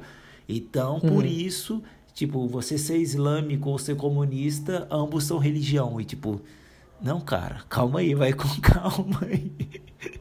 Não é essa relação direta, né? Ele pega cultura humana, religião, tipo, religião faz parte da cultura humana e aí ele pega o, o, o que é cultura, e já que tudo é cultura, é uma ideologia política ou econômica é a mesma coisa que uma ideologia religiosa. Não, não é. São coisas que faz parte da cultura, mas não é. É, eu boto fé, é uma simplificação desnecessária, é, né? É a mesma coisa de falar assim, ah, já que é, laranja e limão são cítricos, então é tudo a mesma coisa. Não, não é. Uhum. Eles são cítricos, mas não laranja é laranja, limão é limão. Não é assim. É uhum. como falar que pera e laranja é a mesma coisa porque são frutas. Né? Uhum, uhum. É, entendi o que você está querendo dizer. Boto fé. Então, beleza aí. Esse tema 2. Continuemos. Da sociedade, deixa eu ver se tem mais algum ponto aqui, mas acho que, acho que a gente pegou bem. Acho que a gente pegou bem os principais. É, né? Beleza, então vamos para um tema mais interessante ainda, né? Vamos por as perspectivas do futuro. Eu gostaria de começar esse, Gusta. Manda bala. Eu, eu, gostaria de começar esse porque ele é como se fosse uma introdução, né, para perspectivas do futuro. Eu queria ler uma, uma afirmação dele, então vamos parafrasear o Harari. Ele diz assim: Milhões de anos de evolução nos, pro, nos projetaram para viver e pensar em comunidade. Em apenas dois séculos nos tornamos indivíduos alienados.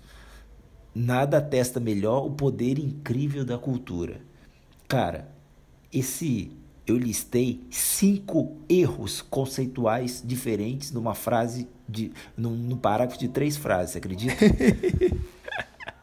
Inacreditável, Gustavo. Vai, manda aí, manda. Manda, inacreditável. Vamos lá. Ele fala: milhões de anos de evolução nos projetaram para viver e pensar em sociedade, em comunidade.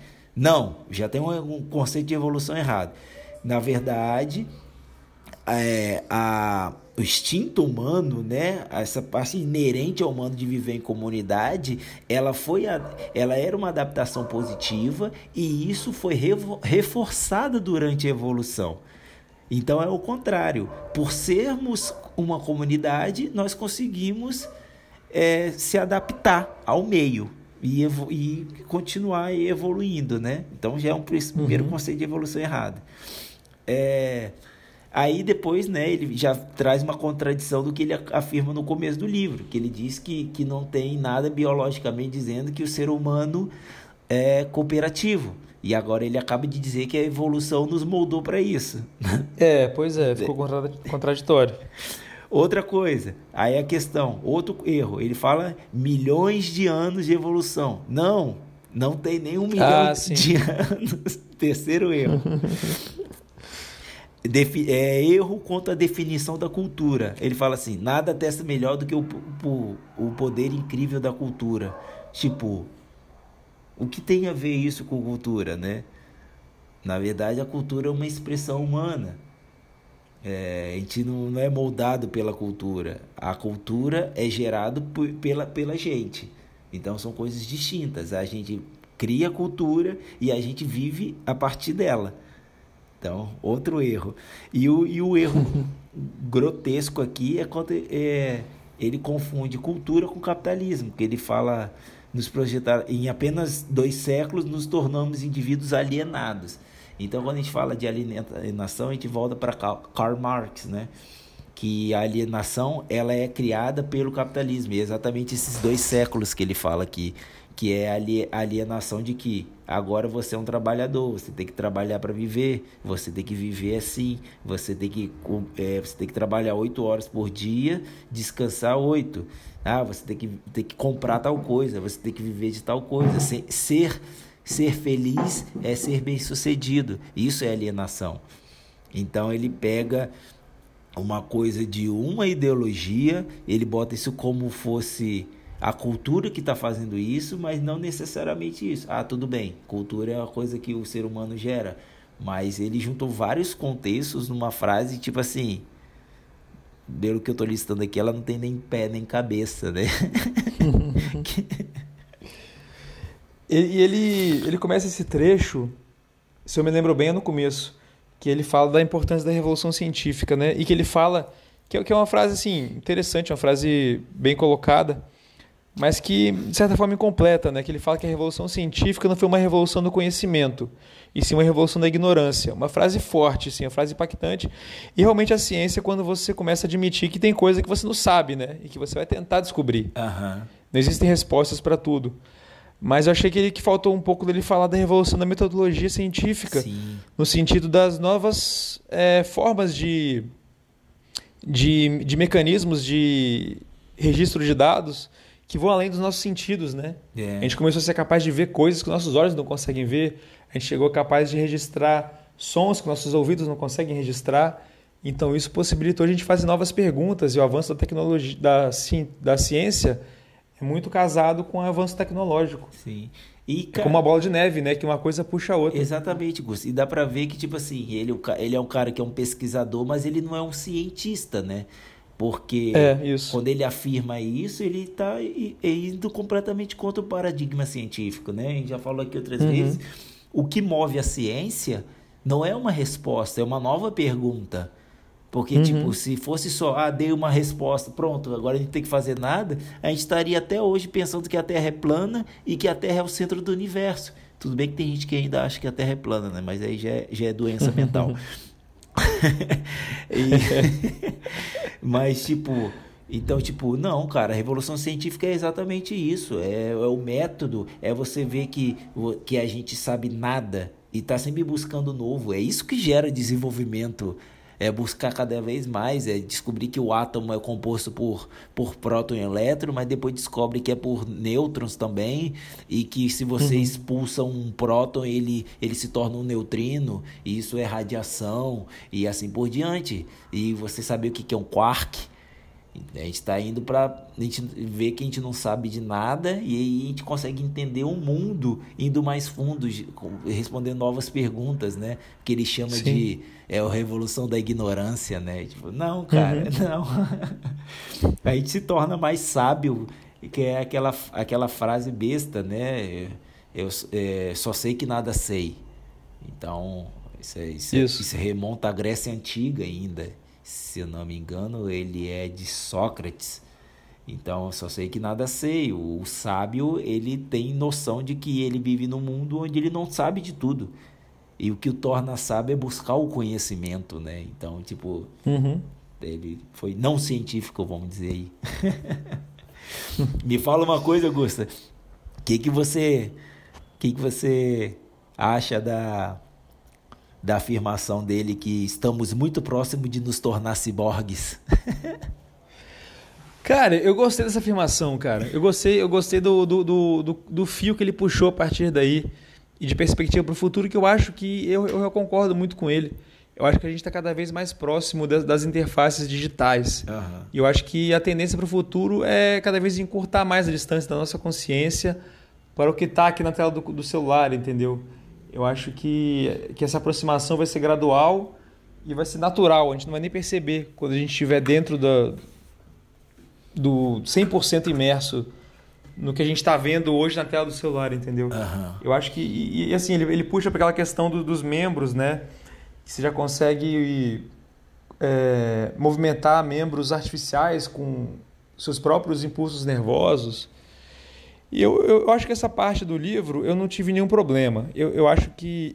Eu estava achando muito do livro quando eu estava achando que esse livro era mais antigo. Uhum. Agora que você falou que é 2018, eu fiquei pensando se ele realmente trouxe algo de novo ou se ele só fez um apanhado do que já está sendo discutido Sim. há bastante tempo, né? Mas você não acha que do jeito que ele trouxe isso não soa mais como alarmista do que positivista, vamos dizer assim? Cara, mas eu, eu, eu fico bem equilibrado entre o alarmismo e o positivismo em relação a isso, igual a ele. Uhum. É, eu, eu, eu, realmente tenho essa, esse, esse, pé atrás com esse futuro. Eu não acho que, é, que ele é só de possibilidades positivas, não. É, eu já vi muitos, muitos pensadores assim de, de tecnologia que, que eles são confrontados assim com, com, com possíveis causas de extinção humana e colocam no, na mesa assim uma uma queda de meteoro, igual foi com os dinossauros, uma pandemia de uma bactéria super violenta, ou inteligência artificial. E, assim, boa parte deles fala que se, é pra, se a espécie humana for um dia extinta por algum motivo, eles apostam que a causa mais provável é a inteligência artificial. Eles perceberem que realmente não precisa chegar no estágio né, de evolução tamanho que eles já conseguem se auto-replicar e simplesmente se dar conta de que não precisa mais da gente. Então, é, eu acho que esse futuro não é só flores, não. Eu, eu entendo esse alarmismo, de certa forma. É, eu, eu, eu tenho uma, uma ideia mais positiva sobre isso, porque eu penso que, igual. Eu, pô, dá até para fazer um, um exemplo aqui. Eu vi ontem, cara, que já criaram o primeiro rim artificial. E, tipo, eu tive, uhum. eu tive um tio, né, que ficou acho dois, três anos em hemodiálise e depois ele faleceu. E, e eu via, cara, o quão é, é desumano, né, cara? Pessoa viver de hemodiálise, sabe? É, é muito, muito, não sei, cara, é uma, é uma vida que é, é muito triste, assim, né? Então, quando. É, a hemodiálise já é uma, uma etapa aí desse ciborgue, né? Se você pensar bem. Sim. Que é você é mantido vivo pela máquina. Sim. E eu acho que tendo, tendo essa capacidade, vamos dizer assim, esse, esse conhecimento para tal, isso é. Eu acho que isso é muito, muito interessante, muito válido, né? E não, coisa... mas essa parte do, dos membros mesmo, eu acho que ele falou, não, acho que ele não foi alarmista em relação a isso, isso específico. Eu entendi que ele foi em relação, assim, projeção para o futuro. Aham. Uhum. Ai, não sei, nesse trechinho, acho que ele fez assim uma escala, entendeu? Tem uma questão muito interessante aqui, eu gosto dessas buscas por métodos para é, evitar doenças, curar doenças, trocar de, de corpo, é, trocar um corpo ciborgue, manter só a mente e tudo mais. Que doideira, né, bicho? É, que é aquela, aquela velha questão humana de, de buscar a imortalidade, né? Sim, sim. Então, e tem um paradigma, nossa, eu queria muito lembrar o nome desse paradigma, que tem um paradigma que, que, que, que trata sobre isso, que é a questão de se você troca a sua mente para um outro corpo, você vai continuar sendo você? Aí vem a questão. É o paradigma do, de navio de Teseu, não, né? Isso, exatamente. Navio de Teseu? Perfeitamente, então é perfeitamente. O navio de Teseu. E isso a gente tem até a parte do, do, do semaforonte, né? Tipo assim, tipo assim, o que eu sou hoje não é a mesma coisa do que eu era antes, né? Então uhum. eu sou formado de, de, de, várias situações que, que formam todo eu. E rapidinho, Gustavo, você lembra você lembra. Você consegue explicar aí rapidinho para o nosso ouvinte o que é o paradigma de Teseu? Cara, o que eu me lembro do paradigma de Teseu é o navio de Teseu, né? O paradigma vem a partir do navio de Teseu. Então seria um navio que sai, sei lá, da Europa em direção à América do Sul. Não sei se é exatamente esses dois pontos, mas que ele vai passando por reparos ao longo da, da viagem. Ele passa, ele tem vários problemas, ele vai sendo reparado, vai sendo consertado no meio da viagem e ao final da viagem, todas as peças do navio tiveram que ser trocadas, porque todas acabaram dando algum defeito. E aí o paradigma é: se todas as peças do navio foram trocadas, ele continua sendo o navio de Teseu? Ou agora já é um outro navio? Isso, exatamente. E essa é uma questão muito louca, né? Tipo assim, será que quem sou eu, né? Sou eu, o que que sou eu? Sou eu o que não melhor, o que que é a minha mente, né? O que que o que que é a, a mente do Diego que que é aquele negócio, uhum. né? Eu sou, não importa o corpo que eu esteja, eu tenho que ter a minha mente. Eu sou as minhas lembranças, né? Eu, hum. eu, o que, que é acessar as lembranças? Se alguém tiver todas as minhas lembranças, essa pessoa vai ser eu. Pois então, é, é difícil, né? É, isso é uma parada muito louca, né? Que e entra nessa questão aí dessa busca por essa imortalidade, de chegar no momento de você botar todo, toda a sua mente num HD e, e passar para outro corpo e aí e aí, você é você? E aí. Será que vai ser você ali dentro ou vai ser uma inteligência artificial que consegue replicar os seus pensamentos e as suas reações? Ex Mas não, é você que está lá dentro, né? Exatamente. Tipo assim, você podia ser hackeado, né? Isso, tipo hackeado, bota fé. Isso é Mas é, é, eu acho assim que a gente é meio navio de Teseu, né? Porque a gente troca nossas células todas, né? Desde que a gente nasceu até hoje, 33, eu acho que nenhuma célula deve, deve ter se mantido a mesma. Sim, tem, tem mais. Vão sendo renovadas e renovadas. É, não sei a cada quanto. Acho que a cada três anos a gente muda quase todas as nossas células. E aí, a gente tem, tem constante mudança, né? Então isso, uhum. isso é uma coisa muito. É muito interessante até para a questão do teletransporte, né? Porque a ideia do teletransporte é você entra num ponto, o computador registra todas as suas células, exatamente todas as informações do seu corpo, tudo, e transfere e te reconstrói em outro lugar, né? Caramba, é mesmo, né? né? Então, tipo assim, ele te Posicionar todas as células no mesmo lugar, né? Exatamente. Ele te materializa exatamente como você foi desmaterializado. Então, teoricamente, você deixou de existir e você foi reconstruído de novo, sendo você de novo. Nossa. é mesmo, cara. Que doideira. Difícil isso, né? e aí ele faz essa questão de você colocar a consciência na, na máquina, né? Aham. Uhum. Realmente é uma coisa complicada. Muito. Mas... Até quando que seria possível reproduzir a consciência, né? É. Nossa. Acho que é meio que isso. Exatamente. E aí me fala, cara, a minha parte de perspectiva de futuro eu fechei. Você tem mais alguma coisa pra gente? Não, é por aí mesmo. Ah, então beleza, cara. Então tá bom. A gente falou do, da, de muita coisa até agora, né? Tá bem longo o capítulo e não tinha como ser diferente. É muitos temas nesse livro. Na verdade, dá pra fazer uma maratona Sapiens, né? A gente foi É, a gente fez um apanhadão resumido. É. Para poder caber no episódio. Com certeza. Né? E tudo, tudo vem do, de uma origem, né? E sempre que eu penso em origem, eu penso da origem do, do menor ponto possível, né? É, e até algum momento ele cita, cita a singularidade única, singularidade final, que é nada mais, nada menos que o próprio Big Ben. E assim como o Big Ben começou com uma, uma explosão, eu trago para vocês a pergunta bomba.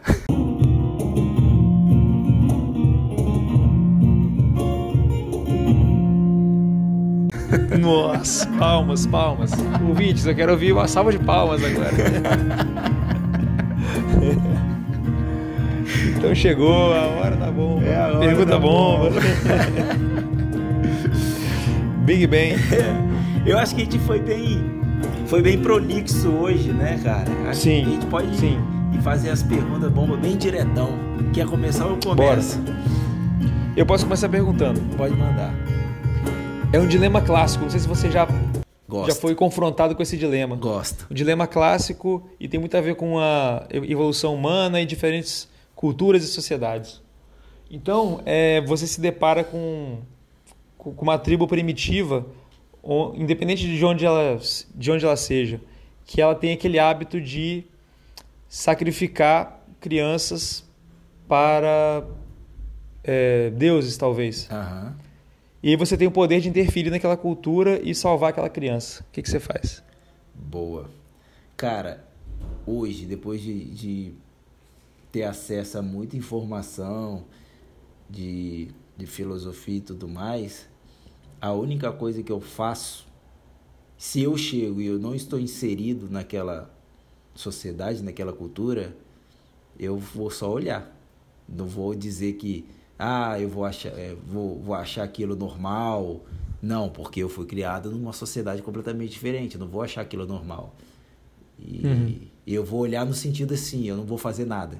Sacou? Eu não vou interferir. Essa é a minha visão de hoje. Se você perguntasse uhum. pro Diego de 10 anos atrás, ia falar: não, isso é um absurdo, vou lá interferir. Mas como eu não faço parte dessa sociedade, eu não sou criado na cultura, a minha personalidade, a minha vida não foi moldada naquela cultura, eu entendo que aquela cultura ela tem o direito de ser livre de ter o próprio culto. Ao contrário do que foi feito por, por vários invasores, né? O que muito até aconteceu aqui no, no Brasil, né? Que, que os os europeus chegaram aqui e impuseram que o único Deus que existe é o Deus cristão e tudo que fizesse diferente está errado, acaba com isso, vocês estão errados, vocês são selvagens. Então, se resumindo, se eu chego numa tribo e falo não mata isso, não faz isso, naquilo, eu estou fazendo a mesma coisa que os jesuítas fizeram, que é simplesmente tentar exterminar uma cultura, né? Então, acho que é isso que eu faria. Boa, é, é um, é um, um tema muito espinhoso. Então foi uma pergunta meio capciosa. É. pergunta boa é para isso mesmo, né? É. Não vamos aliviar também, não. É. Não muretei, não. boa. A, a, minha pergunta vai para o outro lado, até uma coisa que a gente já levantou aqui. É, a minha pergunta é a seguinte, Gusta. O que você entende por alienação?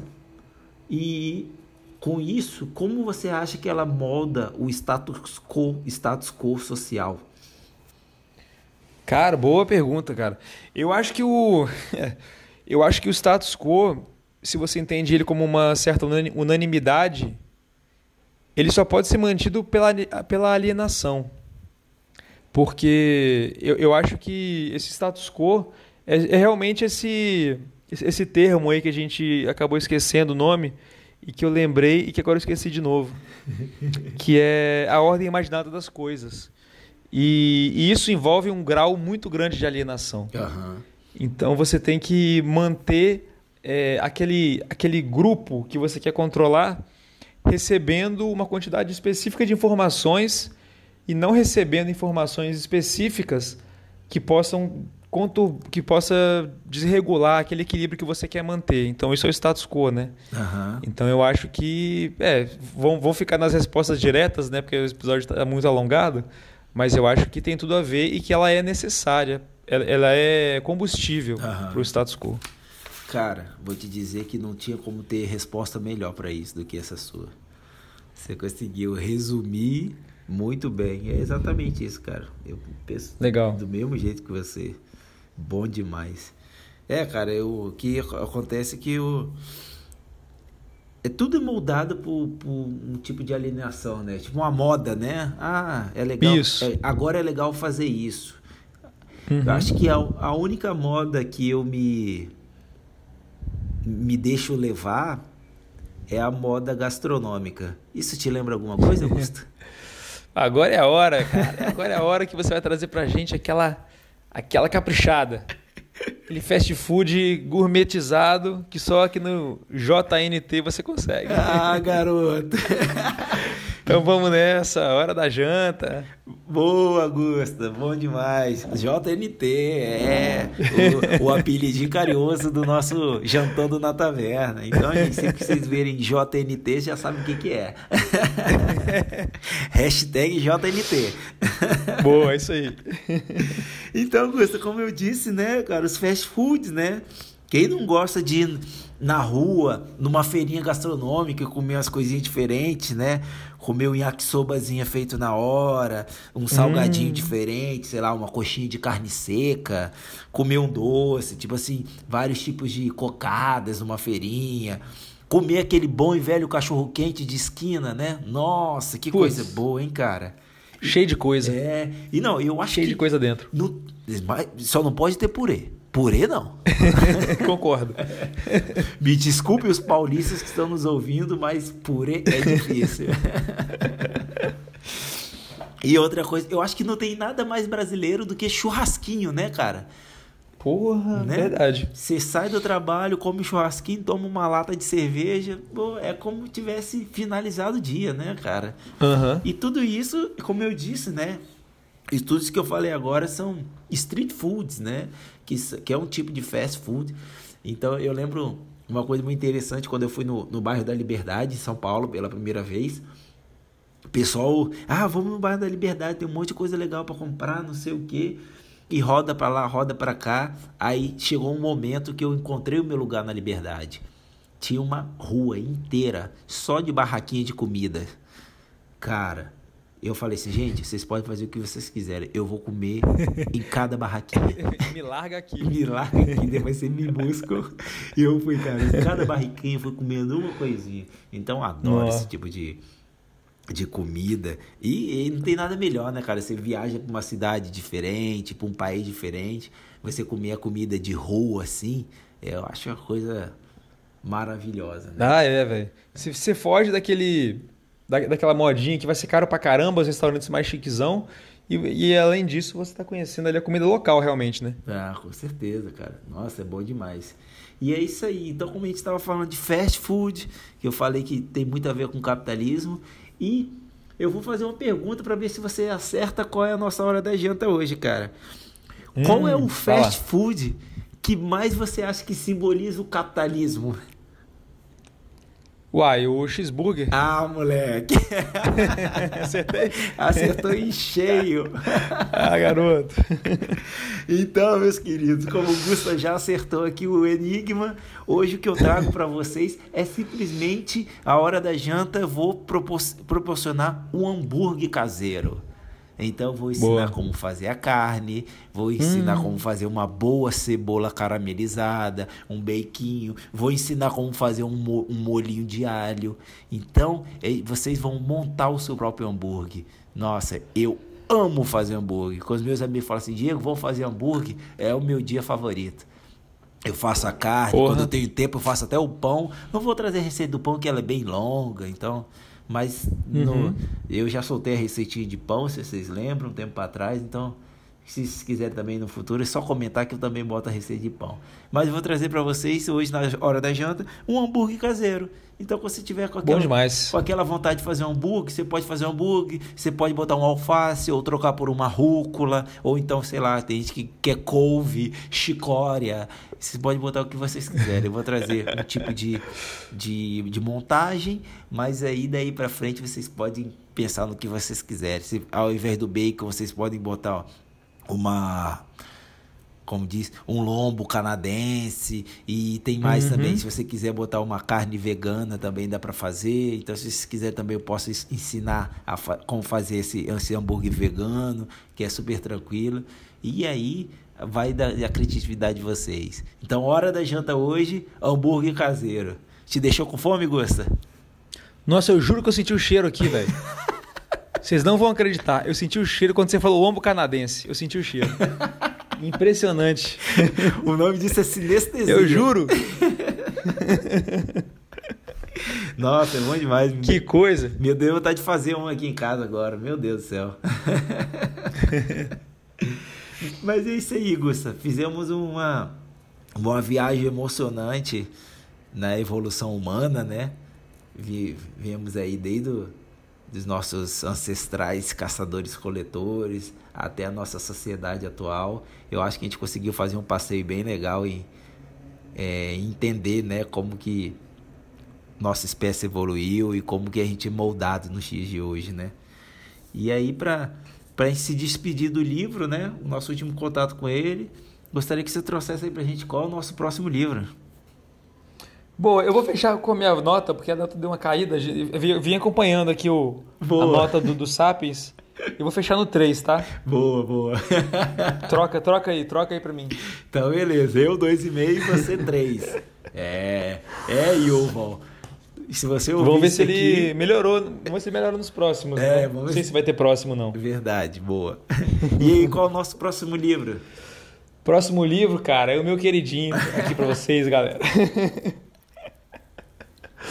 Pô, depois do, do, do, seu odiado, né? A gente vem e traz o meu queridinho aqui. Pelo menos vai ser uma indicação massa. Galera, leiam com a gente esse livro, O Problema dos Três Corpos. Eu quero que a, que a, que a Companhia das Letras patrocine esse podcast, porque eu vou fazer propaganda para esse livro.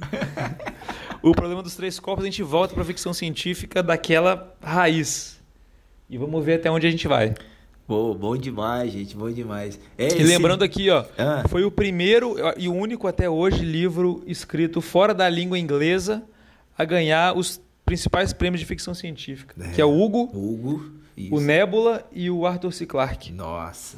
E, gente, esse livro, o Gusta, agora no, no, no, no, no meio do ano, né? Eu estava no Espírito Santo, foi meu aniversário. E o Gusto apareceu com esse livro para mim. Ele falou: Você tem que ler esse livro, você vai gostar. E ele acertou em cheio. Eu não consigo de parar de ler o livro. O livro é fantástico, é fantástico. É o livro que a gente botou lá na agenda, né, no nosso menu da janta. E as pessoas já. Era unânime, né? O comentário. Sempre que alguém é, comentava, quem leu... é o melhor livro que eu já li. É o melhor livro que eu já li. é. E aquele livro, assim, quem leu engaja, porque sabe que tá, tá querendo que a galera leia, porque ele não popularizou direito esse livro. Então tem esse fenômeno. E é isso aí. Então, gente, o próximo livro, O Problema dos Três Corpos, um livro que vai ser fantástico. A gente vai dar uma viajada bem legal, ficção pesada, né? Pesadaça, bem ficção. Pesada. E a gente vai ter um convidado, né? Ah, é verdade, grande convidado. A gente vai o, o, o Alan do do Pulitz que pariu, topou em gravar com a gente, que ele é apaixonado por esse livro também. Então, nosso, nosso próximo, próximo episódio vai ter a ilustre presença do Alan, que vai ser uma discussão bem legal. Eu já estou bem ansioso, confesso para você, Gus, eu tô ansioso de analisar tô. esse livro, cara. Tô muito também. Eu já fiz até algumas anotações, mas não vou dar spoiler. Isso. Segura, segura. Segura. e é isso aí, pessoal. Fechamos mais um episódio aqui no Jantando na Taverna, vulgo JNT. E JNT. agradeço vocês por estar ouvindo a gente aqui, por estar interagindo com a gente. Continue curtindo, compartilhando. Vamos aí para essa meta de, de mil seguidores no Instagram. Que a gente só tenha a ficar mais feliz e, e trazer coisas mais para vocês aí, como a gente já trouxe a Dani, né? Que trouxe aquele, aquela receita maravilhosa. Ela vai estar aqui com a gente ainda nos próximos. Então é isso aí. Agradeço muito a vocês. Aqui quem vos falou mais uma noite foi Diego Barbosa. É isso mesmo, galera. Fica aí com a gente. Próxima semana, Livrão. Continuem comentando, nos ajudando a crescer cada vez mais, porque a gente faz é mesmo para vocês. E porque a gente também se diverte pra caramba, né, Diegão? Com certeza, cara. Um abraço, galera. Até a próxima. Vinheta.